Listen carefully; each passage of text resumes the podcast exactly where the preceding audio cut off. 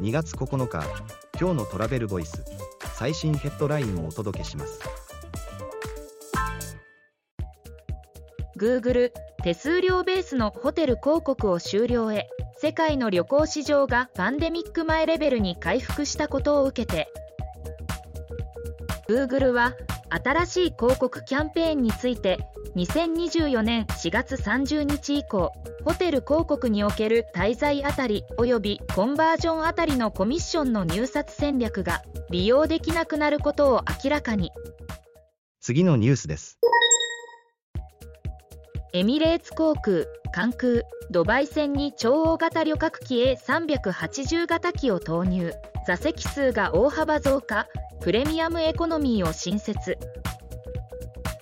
エミレーツ航空は6月から関空ドバイ線に超大型のエアバス A380 型機を導入する。座席数の増加に加えプレミアムエコノミークラスも新設する。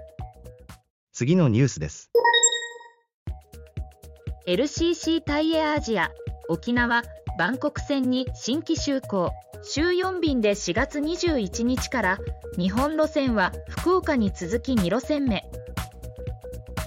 タイエアアジアは2024年4月2日から沖縄、バンコク、ドンムアン。